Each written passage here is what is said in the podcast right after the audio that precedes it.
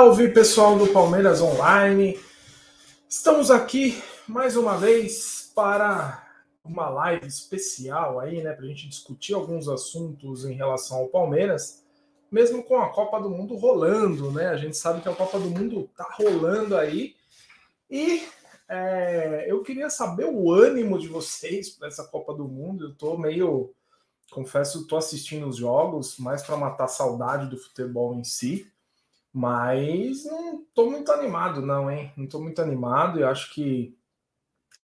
Não sei o que vocês acham, mas o Brasil em si, é, é, eu penso muito em relação à CBF e ao que a CBF faz ao Palmeiras, né? Então eu acabo tendo um pouquinho de, sei lá, de uma, uma percepção diferente do que é a seleção brasileira, né?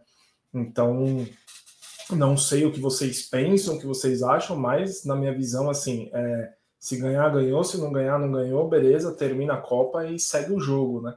Claro que é aquela bela festa do futebol, né? Onde todo mundo se confraterniza e, enfim, e, e brinca e, e, e, faz toda aquela festa, né? Que a gente viu hoje a, a, o pessoal da, da Inglaterra, do país de Gales, enfim. Mas é, é isso, né? Então a Copa do Mundo para gente, pra, pelo menos para mim, fica um pouco meio vago, né? A gente fica pensando no ano que vem, pensando no Palmeiras e aí acaba é, estragando um pouquinho essa toda essa emoção que o pessoal sente por Copa do Mundo, né? E é isso. E o que, que vocês é, é, viram aí de notícias do Palmeiras, né? Essa semana a gente teve algumas notícias importantes, semana passada também, mas hoje tivemos três notícias importantes, né? É, a gente elencou aqui três informações importantes, mas tem uma que a gente não elencou que também é importante, que é, é, é válido, que é a questão do Luan, né? O Luan renovou o contrato, o Luan tá com um contrato novo com o Palmeiras, então a gente é, é não sabe ao certo o tamanho do contrato, né? Se foi de dois anos ou três anos, enfim, a gente não sabe. Esse, esse, esse detalhe não foi divulgado, né? É, é, enfim, então a gente não tem essa ideia. Mas o Luan tá de contrato novo e, ao que me parece, ele é um cara muito especial aí para Bel Ferreira o ano que vem. Então, para quem tem uma certa ojeriza aí por ele, vai ter que suportar, porque o Luan ele vai é, ser o cara ali da, da o reserva, né? Porque a zaga titular, vocês sabem, é Murilo e Gustavo Gomes, não tem muito o que falar, né? É, mas tem essa questão do, do Luan, que renovou o contrato, ou seja, eu fiquei sabendo que foi diretamente um pedido do técnico Abel Ferreira para renovar o contrato com o Luan, por, por, por, toda a entrega que ele tem dentro de campo, enfim. É, acho que é uma questão do treinador, né? Então o Luan permanece no Palmeiras, o Luan renovou com o Palmeiras. É, para mais, a gente não sabe, mas muito possivelmente para uns dois ou três anos aí. Então teremos que ter o Luan, né? Vão subir alguns zagueiros das categorias de base. É, e aí, com isso, o Kusevich pediu para sair. Claro, porque vai ficar difícil ter chance, né? Vai ser meio complicado ter chance no meio desse monte de, de, de jogador, enfim, é tudo jogador jovem que chega para chegar, enfim. E ó, até o, até o Almeida falou aqui, ó. A minha seleção é o Palmeiras e pronto. Theo Almeida, desculpa. A minha seleção é o Palmeiras e pronto. Ó, boa noite. Não tenho muita esperança nesse Brasil na Copa. O Francisco falou aqui também em relação ao Luan, ó. Concordo com a permanência do Luan. Francisco, cara, eu também acho que é uma atitude acertada. O Luan é um cara que, assim, ele tem os seus defeitos, mas ele é um cara importante de grupo, né? Um cara que soma bastante com o grupo, então por isso que o Abel Ferreira optou por pedir é, essa renovação. Então o Luan segue o ano que vem com, com o Palmeiras, né? É, acredito muito assim que ele dificilmente será titular, claro, porque o Murilo veio num desempenho muito grande quando foi contratado, né? e demorou pouco tempo para assumir a vaga do Luan, e o Gustavo Gomes que é incontestável, né? A gente não tem muito que, o que discutir em relação ao Gustavo Gomes. Então, é, seguimos com essa zaga para o ano que vem. E eu não sei o que vocês acham, se de repente vale trazer um zagueiro de fora. Eu, particularmente, a parte defensiva do Palmeiras é muito tranquila, né? É, só que temos uma temporada grande, com vários jogos, e é importante ter um setor defensivo titular, um setor defensivo bom e reserva, né? Um setor defensivo que realmente a gente possa confiar. Com as falhas do Luan no Mundial, enfim, é, a gente sofre um pouquinho porque sabe que é, quando precisar dele, é, a gente fica meio apreensivo, né? Não sei o que vocês pensam, mas quando o Luan entra, eu fico um pouquinho apreensivo, fico um pouquinho preocupado, porque o nível defensivo do Palmeiras cai bastante. É, ele andou fazendo boas partidas, é um bom jogador, é uma bela entrega, mas eu acho que é um jogador que é, a gente não pode pensar em titularidade para ele nesse momento. Então, é isso. Agora vamos às três notícias do dia. Antes eu vou colocar aqui ó, que o JB Gomes Cardoso comentou. Esta panela do Tite não me empolga. Então, JB, eu, cara, é o que eu penso. É, para mim foi muito injusto que o Dudu, o que o, que o Tite não levou o Dudu para a Copa, né? O Dudu que vem em alto nível aí desde 2016 vem em alto nível mesmo, um cara que, sabe, é difícil se machucar, é difícil ver o Dudu machucado, é um cara que contribui muito dentro de campo, é um cara veloz, um cara que melhorou muito a questão mental, né? Quando ele chegou em 2015, ele era meio é, é, destemperado ali, teve aquele, aquele problema que ele empurrou o juiz, né? Na, na final do Campeonato Paulista. Mas é, ele é um jogador que é incontestável, né? É incontestável, mas parece que o Tite prefere jogadores que jogam no futebol do exterior, não olha para dentro de casa, né? Não olha para o Brasil, enfim. Por exemplo, a convocação do Pedro, ao meu ver, foi completamente justa. Só que o Pedro começou a jogar em alto nível quando? Né? Há pouco tempo, não há muito tempo. E o Dudu já merecia um bom tempo já essa convocação, né? Então, uh, enfim, a gente fica meio receoso aí, então é, é difícil você separar as coisas, né? Você torcer por uma seleção, torcer por uma entidade que geralmente nos prejudica. E o que mais me incomoda também foi quando a Leila foi lá conversar com eles, né, sobre aquele escárnio que aconteceu na Copa do Brasil, aquele absurdo contra o São Paulo. E os caras simplesmente deram uma de louco, né? Assim, ai, olha, deletou o sistema, olha, não tem mais, resetou a máquina, né? Então acabou ficando um pouco sofrível isso, e querendo ou não, é a CBF, são os mesmos que vão comemorar se o Brasil for campeão. Eu, particularmente, acho que é, a CBF não representa o Brasil, assim, sabe? O, o, país que a gente vive, o país que a gente mora. Acho que a CBF não tem essa representatividade toda. O, o torcedor brasileiro gosta do Brasil, mas muitos não gostam da CBF aqueles que têm pensamento crítico, sabe a quantidade de dirigentes que já foram, foram é, é, enfim, acusados aí, comprovados em relação à corrupção, mas uma série de outros problemas que a gente sabe que é, acaba impactando um pouco na nossa vontade de torcer, né, ou de curtir. Né? Eu, como tenho um filho pequeno, então meu filho tá super animado aí com a Copa, tá muito animado mesmo. Então eu começo a dar uma trelinha ali, mas sempre puxando para o lado do Palmeiras. Mas para gente que já é mais velho, né, já tem mais tarimba aí, sabe que é, são coisas que pegam, né? Não sei o que vocês pensam por aí, mas é o que eu imagino aqui. É, vamos lá. Primeira notícia é isso aí. Bora lá. Em entrevista, Abel mostra incômodo no futebol brasileiro. Veja bem, não foi é, a entrevista que ele deu foi em Portugal.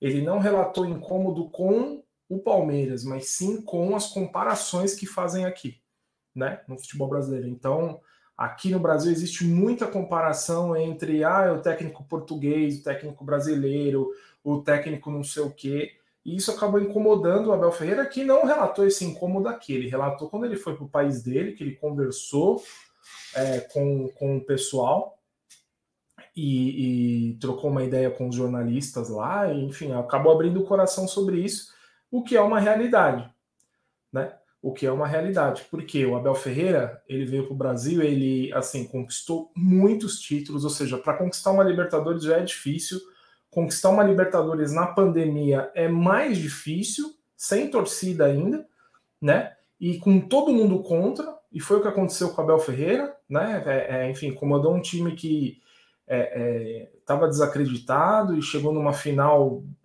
enfim, depois de ter passado pelo River e, e, ter sofrido no Allianz Parque, e a imprensa falando o mês inteiro que o Santos tinha grandes oportunidades de ser campeão, mas o Palmeiras foi o campeão, com um brilhantismo enorme do Abel Ferreira. E depois o Abel Ferreira ainda escreveu um livro, né? Escreveu um livro, uh, dirigiu toda a receita para as entidades, né, é, é, que precisam de dinheiro, ou seja, as entidades que, que cuidam de idosos, de crianças, de animais, enfim, de uma série de coisas. Ele, ele dirigiu esse dinheiro e é, ainda lançou uma camisa, né? lançou uma camisa com, com, enfim, própria, assim, modo de dizer, do Palmeiras, mas com, com conteúdo próprio, com a assinatura dele, que também dirigiu, direcionou esse, essa, essa receita para as, as entidades que precisam, né?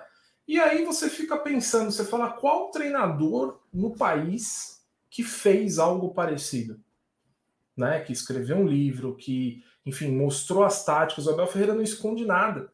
Né? Você vê que ele, ele sempre coloca as táticas na mesa, todo mundo sabe o que está acontecendo. É, as coletivas dele são bem claras, bem, bem didáticas, né?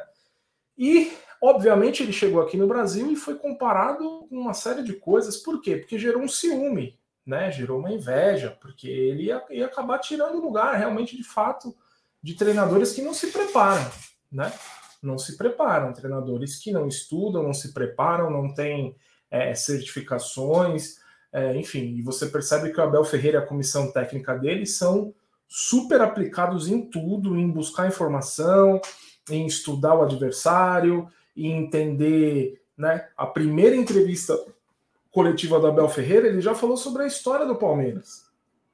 Ou seja, quando ele foi contratado, que ele ainda estava na Grécia, lá no PAOK, ele estudou sobre a história do Palmeiras para ter embasamento do que falar né? Então não é não é todo treinador que faz isso, né? Então se a gente comparar, por exemplo, o Abel Ferreira com o Mano Menezes, pelo amor de Deus, não digo nem resultado, resultado dá um banho, mas estou falando em relação à postura, em relação à ética, ao como falar, ao como se dirigir, ao como criticar, ao como se posicionar, né? Você percebe. E outra, quando o Abel Ferreira errou, que errou uma vez sim, quando ele deu uma má resposta lá para aquele jornalista, ele ligou para o cara, pediu desculpas e colocou aberto novamente a, a possibilidade do profissional, é, é, enfim, se retratar e também para ou corrigir ou de repente fazer uma outra declaração. Né? Isso é muito incomum no futebol brasileiro, muito incomum. Então, Abel Ferreira chegou no Brasil, deu uma aula absurda, conquistou títulos para caramba. É, obviamente que incomoda, porque fica uma comparação, né? Uma comparação parece que é, é, é, brasileiros contra estrangeiros, contra, enfim. E não é bem assim, né? Não é bem assim, porque todos são treinadores de futebol, todos têm a mesma oportunidade para estudar, é, para entender, para, enfim, para visitar outros clubes, para trocar uma ideia, para fazer um círculo de amizade. O Abel Ferreira tem um círculo de amizade muito bom no meio do futebol, né? Então, enfim, tem tudo isso. Né? Então, Abel Ferreira chegou, deu uma bela aula, deu um belo é, exemplo do que se fazer, né? e graças a Deus o Abel Ferreira trouxe resultados para o Palmeiras. Ele se identificou com o Palmeiras, porque se fosse um cara que pensasse só em dinheiro, só em dinheiro, com certeza no Palmeiras ele não estaria, porque ele é um cara que para ganhar 4, 5, 6 milhões de reais por mês tranquilamente. Tranquilamente, de reais, né? tranquilamente, porque, enfim, é um técnico completo, né? Comissão técnica completa, ele leva os caras, eles, enfim, eles se entendem, tem um entrosamento, né? Então, é, tem tudo isso. Abel Ferreira é um diferencial do Palmeiras, é um, diferen, um diferencial no futebol brasileiro. E nessa entrevista ele revelou esse incômodo. E ele falou também nessa entrevista que eu achei bem curioso, né? Bem curioso não, é uma obviedade, né? Que a, a, a, imprensa internacional vai ouvir falar sobre dois jogadores do Palmeiras, que é o Estevão né, e o Luiz Guilherme. O Luiz Guilherme, enfim, no Sub-17 contra o Grêmio, meu Deus do céu. É, é, passada Rivaldo, sabe? É, perna longa, o cara, meu, cortou pro lado, bateu de chapa no cantinho, o jogo inteiro pegando a bola no meio campo, sabe se posicionar, garoto consciente, fez o gol do título. Então é um baita de um jogador e o Abel Ferreira deixou bem claro que é um tipo de jogador que vai é, é, estourar na mídia aí, de repente até jogar fora do país quando for possível, assim como o Estevão também, que é um baita jogador. Né? Eu ainda coloco mais dois, coloco o Vareta, né? o Vareta que fez o gol também lá contra, contra o Grêmio, é um baita jogador também, tem uma estatura legal, sabe finalizar, né? mesmo tendo um aspecto defensivo. Ou seja, nós temos um futuro brilhante na base aí, o Abel Ferreira deixou bem claro um futuro próximo aí que esses jogadores estarão aí no, no, no, na imprensa ou estarão em outros clubes, ou de repente até estouram no Palmeiras, o que é bem provável, né? Eu acredito que o Luiz Guilherme e o Estevão completem aí o time profissional a partir de janeiro. E o Abel Ferreira vai poder trabalhar mais de perto esses jogadores, né? Só acho uma pena que é, o Palmeiras vai se representar, vai se, se reapresentar dia 2 de janeiro e no dia 28 de janeiro já tem uma final. Né? Eu acho que é um tempo muito curto de preparação para enfrentar o Flamengo ainda numa, numa final, entre aspas, nacional, né? Que não dá para comparar a Supercopa do Brasil com um título nacional como os outros, como Brasileirão, como Copa do Brasil. Isso é, é muito absurdo, né? Assim como é, colocar a Copa dos Campeões, que com certeza foi muito mais difícil do que jogar essa Supercopa do Brasil, né? Já que o Palmeiras foi campeão em 2000, em 2000 é, eliminando o Flamengo, que o Sérgio defendeu o pênalti, é, ganhou do esporte, que o esporte era uma potência, né? Tinha um time muito forte, e o Palmeiras conseguiu ser campeão da, da Copa dos Campeões, mas era um torneio, não era um, uma decisão de um jogo só. Então, é isso. Beleza? Agora vamos lá. Entrevista, o Abel mostra incômodo no futebol brasileiro, já falamos. Agora vamos para a segunda parte que tem a ver com, com isso que a gente está falando também. Não falei do Hendrick, mas tem a ver com isso. O Paris Saint-Germain ofereceu 430 milhões de reais por Hendrick e o Estevão, hein? O Estevão que nem pro profissional foi ainda, hein? nem mostrou o seu, o seu futebol é, para as telas e para o torcedor do Palmeiras mesmo, enfim, só ficou na base ali, não teve oportunidade ainda de mostrar o seu futebol. E o PSG ofereceu 430 milhões, a informação é do, do Globo Esporte, né? É, ofereceu 430 milhões pela dupla, por, por Hendrick e por Estevão. Para quem não sabe, o Hendrick só pode sair daqui dois anos, né? Então, é, é, ele só pode sair quando completar 18 anos. Então, até lá, não dá para fazer nada. E também, eu acho que o Palmeiras entende que se negociar ele agora, ele pode, não sei, de repente se perder, ou, pô, já vou jogar no PSG. Então, né? E o Palmeiras crê muito que ele vai evoluir ainda mais. Né? Vai evoluir ainda mais. E graças a Deus a gente tem dois anos aí com ele para colher os frutos esportivos, né? Ele assinou o contrato, então tem dois anos aí para mostrar seu futebol, que é um baita futebol, é um garoto excelente. O Abel Ferreira com certeza vai aproveitá-lo mais ao longo da temporada né, de 2023, vai colocar mais é, fogo nessa lenha aí para o cara crescer e evoluir. Só acho uma pena colocar ele para disputar um campeonato paulista, sendo bem sincero, acho que a gente poderia colocar é, outros jogadores da base, preservar um pouco o Hendrick para ele começar a jogar é, um campeonato mais contundente, mais forte, mas muito provavelmente vai jogar o Campeonato Paulista, é, que o Palmeiras estreia no dia 18, se eu não me engano, no dia 15, Não sei, tem dois jogos, 15 e 18, se eu não me engano. Depois eu, eu mostro a agenda aqui que a gente está terminando de montar. Então, é isso. 430 milhões, não sei o que vocês pensam aí. 430 milhões de reais, né? Então é um dinheiro grande, importante, mas nenhum dos dois pode sair agora, né? Então vai ter esse investimento aí. Eu acredito que o Palmeiras pode ganhar muito mais, muito mais, só pelo Hendrick mais para frente. Eu acredito que o Palmeiras pode ganhar muito mais só com o Hendrick mais para frente. O Estevam é uma outra história que ainda precisa ser contada, né? Mas com o Hendrick a história já foi contada, ele já mostrou a que veio. Um baita de um profissional, né? Um, um garoto muito consciente. Isso é importante, é difícil achar no futebol já que é muito novo, já tem essas injeções financeiras gigantes, muito dinheiro disponível, muito, é, salário altíssimo, então o jogador está se perdendo. Não é o caso do Hendrick, a gente percebe que ele tem uma, uma assessoria importante ali, uma cabeça bem feita. Então, isso também contempla, entre aspas, o preço né, do Hendrick, que é, só ele vale mais que esses 430 milhões muito, assim, muito claramente, muito claramente. Eu confio aí que o Hendrick valha é, é, no final desse contrato, dois anos, se ele seguir a trajetória que ele já está vindo, que ele já está buscando, com certeza ele vale bem mais que isso. Então acho que cada diretoria do Palmeiras entender, absorver, é, controlar essas ofertas que chegam, né?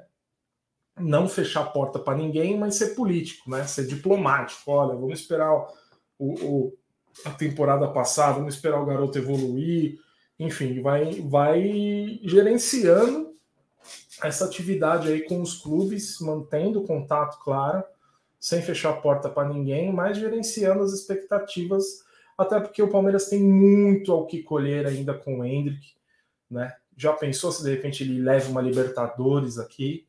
é, o Palmeiras conquista o tetra da Libertadores ou conquista o bicampeonato mundial no final do ano com a ajuda dele também. A gente sabe que tudo isso é capaz, né? Tudo isso é capaz, é, envolvendo trabalho, envolvendo planejamento, tudo isso é capaz. Então, vamos aguardar aí. É, não se sabe ainda se o Palmeiras aceitou, declinou da oferta.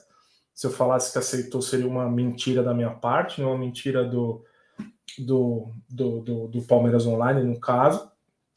Então, a gente não sabe direito. Eu vou tentar procurar saber com algumas pessoas envolvidas aí no Palmeiras sobre qual foi a resposta, mas a princípio não teve resposta e é uma realidade, né? O, o, o GE, o Globo Esporte, divulgou, a gente foi atrás, entendeu, e realmente isso aconteceu. Então, é, é bom. E outro, o pai do, do, do Hendrick, o Douglas Ramos, já tinha dito né, que o PSG foi o único clube que ofereceu, é, que colocou uma oferta na mesa da Leila e a Leila bateu o martelo e fechou e, e desencanou, falou que não queria negociar.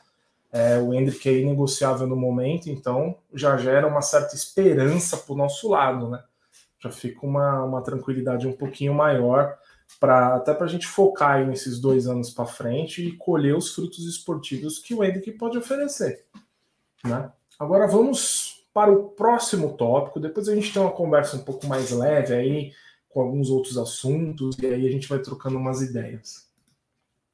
O Kusevich, que foi o que eu falei no começo da live. O Kusevich pediu para ser negociado é, por uma questão muito simples. Né? Não vai ter oportunidade mais né? Vai ser muito raro o Kusevich ter uma oportunidade, porque renovou com o Luan, tem o Naves, tem mais uns garotos da base, é, enfim.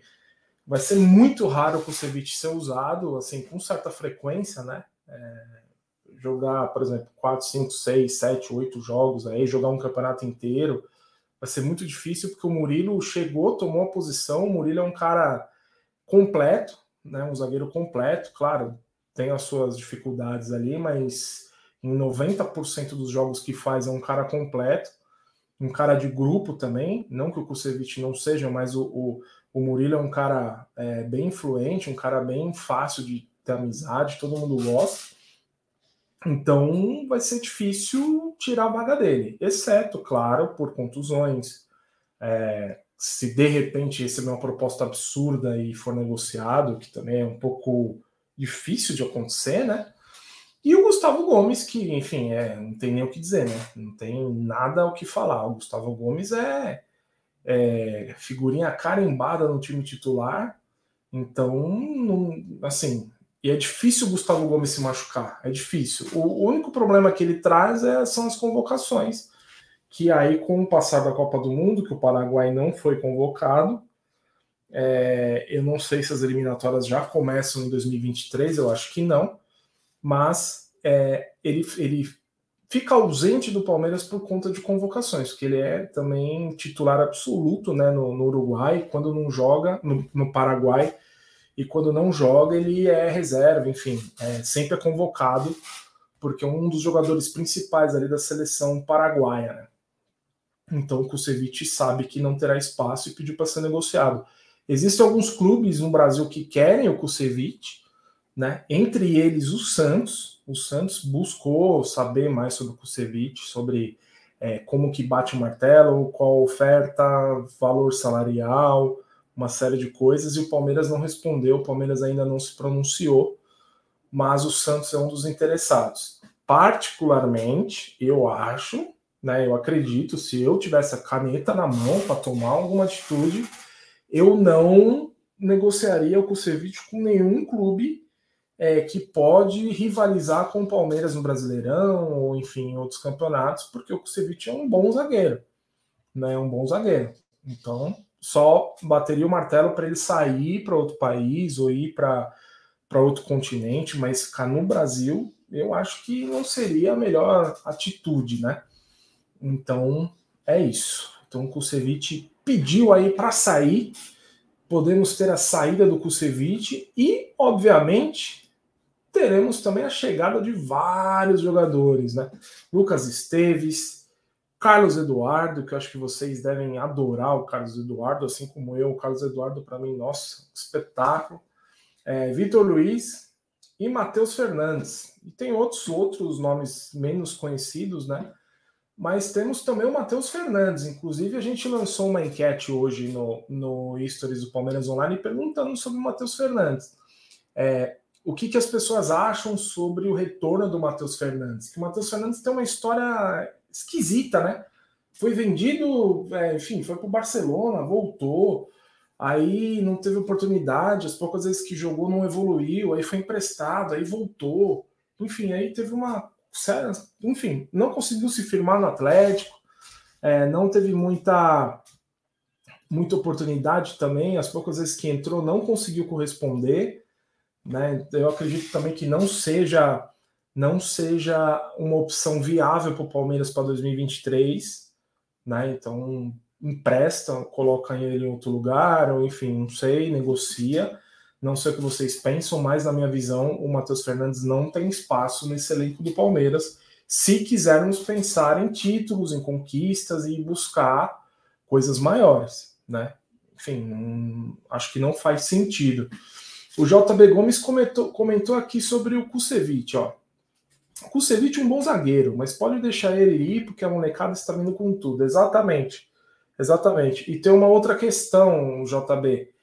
É, o Palmeiras tem uma, uma estratégia diferente agora, que é subir esses jovens, né? Subir esses jovens, dar a oportunidade, oferecer isso, ter um retorno esportivo e mais para frente negociá-los para ter um retorno financeiro também.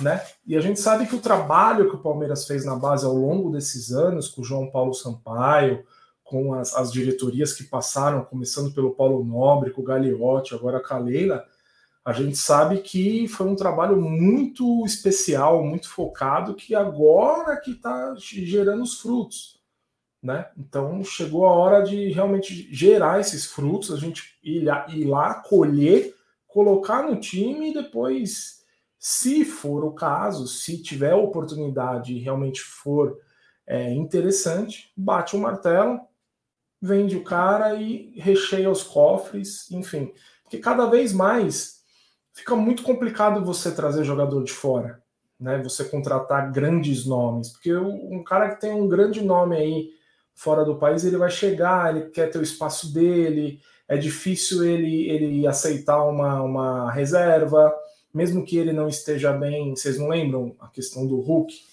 no Atlético Mineiro no começo? Foi isso. O Hulk chegou, não aceitou reserva, brigou com o Cuca, teve uma série de problemas, discussões, enfim, gerou.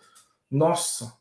É, só municiou a imprensa de problemas, né? Depois o, o Cuca se viu obrigado a colocar ele de titular todos os jogos, mesmo que estejam alguns jogos abaixo, enfim, não conseguiu evoluir muito, mas é, foi isso que aconteceu. Então, é um jogador que não aceita muito é, é, algumas coisas, né, de ficar na reserva, enfim.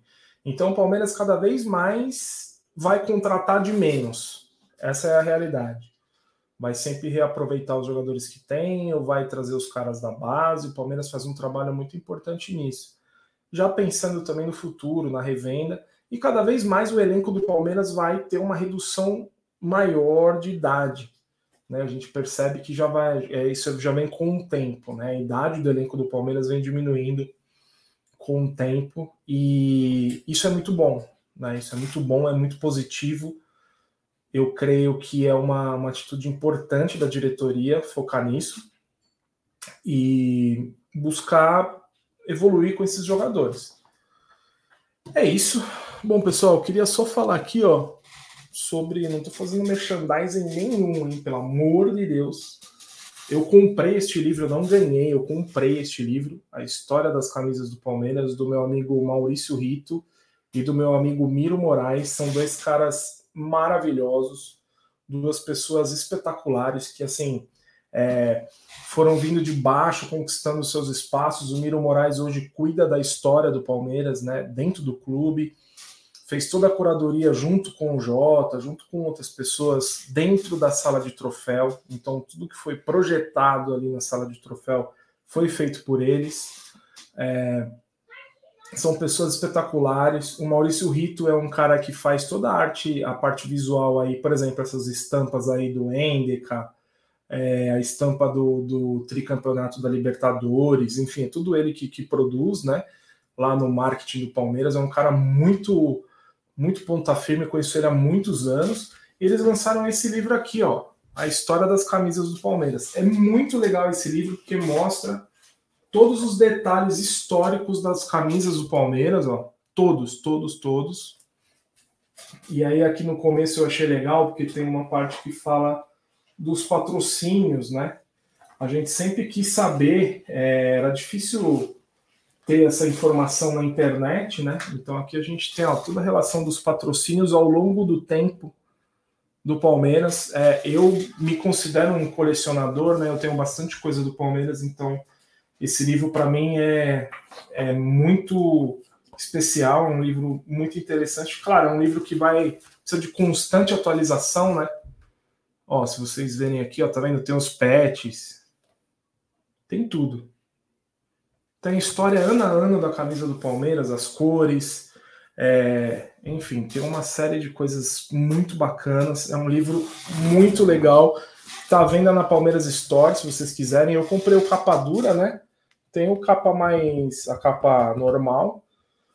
Mas eu optei pelo capa dura porque eu acho que preserva mais é, as informações, as folhas, né? Então, é isso. Muito legal. o, o, o o Rito e o Miro eles tiveram cuidado de, de mostrar também as fontes das camisas, né? Que isso também é interessante saber.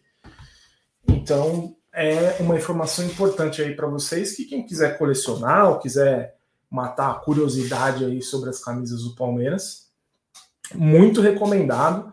Está à venda na Palmeiras Store, então quem quiser é só dar um pulinho lá e comprar. É muito bacana.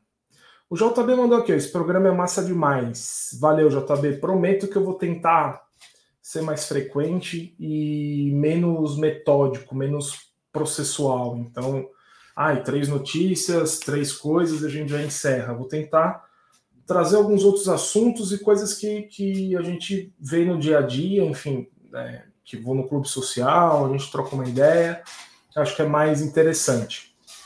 Então, muito obrigado pelo elogio. Muito obrigado mesmo. O Francisco que mandou um boa noite. Boa noite, Francisco. O JB mandou aqui do Kusevich, que eu acho que eu já mostrei. A molecada está vindo com tudo. A Lilian Nunes mandou um monte de coraçõezinhos. Muito obrigado, Lilian. E o Iron Moura Vieira, o melhor técnico que já passou pelo Palmeiras em toda a sua existência. Concordo com você, o, o Iron. Concordo com você. Coloca um pouquinho do Filipão nessa história, né? Já que é, o Filipão tem uma importância pessoal para mim. Então, eu tive a oportunidade de falar para ele que ele era um grande treinador e que meu pai adorava ele, enfim. É, foi muito legal esse encontro. Então, acho que valeu a pena. E eu gosto muito do Filipão como pessoa, como profissional e como ser humano, né? O Filipão é fora da, da curva. O Fábio PP mandou um boa noite, Tiagão. Boa noite, Fábio. Valeu. É, Theo Almeida, eu acho que o Brasil precisa de um novo técnico. Eita, é. Vai, precisa não, né? Vai ter, porque o Tite já anunciou que não continua. Então, é, vai precisar ter um novo técnico. Falaram em Diniz, né? Já pensou, cara? Fernando Diniz comandando a seleção brasileira? Bom, que não seja o Abel, né? Pelo amor de Deus, que não seja o Abel. Deixa o Abel no Palmeiras, ser feliz no Palmeiras ser contente no Palmeiras, melhor coisa que a gente faz. Vamos lá. É isso, pessoal. Bom, já temos 36 minutos de live, acabei até me alongando aqui. Visitem o palmeirasonline.com, nosso site. É um site que tem jornalistas exclusivos aí escrevendo para vocês as melhores informações do Palmeiras, resumo do dia, é, uma série de coisas, tá? Tudo a gente está ligado 24 horas no que acontece, então privilegie esse trabalho. Por favor, visite lá o palmeirasonline.com, vale a pena, é bem legal. É um site completo. Siga o Palmeiras Online nas redes sociais. A gente está no Instagram, no Twitter, no YouTube, no Facebook. No Facebook tem um milhão e quase um milhão e trezentos mil seguidores. Tem muita gente lá. Então segue a gente lá, procura Palmeiras Online, vocês vão encontrar, tem até o tiquezinho azul de verificado. Então siga lá, né? E inscreva-se no nosso canal, obviamente, né? Nosso canal que quando é, é, vou tentar fazer essa live todos os dias para a gente trocar uma ideia, ficar mais próximo e, enfim, falar sobre o Palmeiras. É, e aí a gente troca essa ideia bacana todo dia e vai se atualizando aí sobre as questões do Palmeiras, as notícias do Palmeiras. Tem bastante coisa mesmo com a Copa do Mundo rolando, né? Tem bastante coisa, bastante informação, então é, acompanhe aí, cadastre-se no, no, nosso canal, ative o sininho, vocês vão receber as notificações e é isso. Beleza? Então queria agradecer todo mundo que participou da live. Muito obrigado mesmo de coração. Essa, esse áudio vai estar disponível nos podcasts, então vai estar na Amazon Music, vai estar na Apple Podcasts, vai estar no Spotify. Então indiquem para os amigos também que quiserem ouvir de repente no trânsito, ou quiser ouvir fazendo aquela malhação pela manhã, né? Aquela malhação gostosa matutina que dói o corpo inteiro. Então, é, só avise a galera, a gente vai soltar aí nas redes sociais também para vocês poderem divulgar. Tá bom? Muito obrigado, valeu e avante palestra!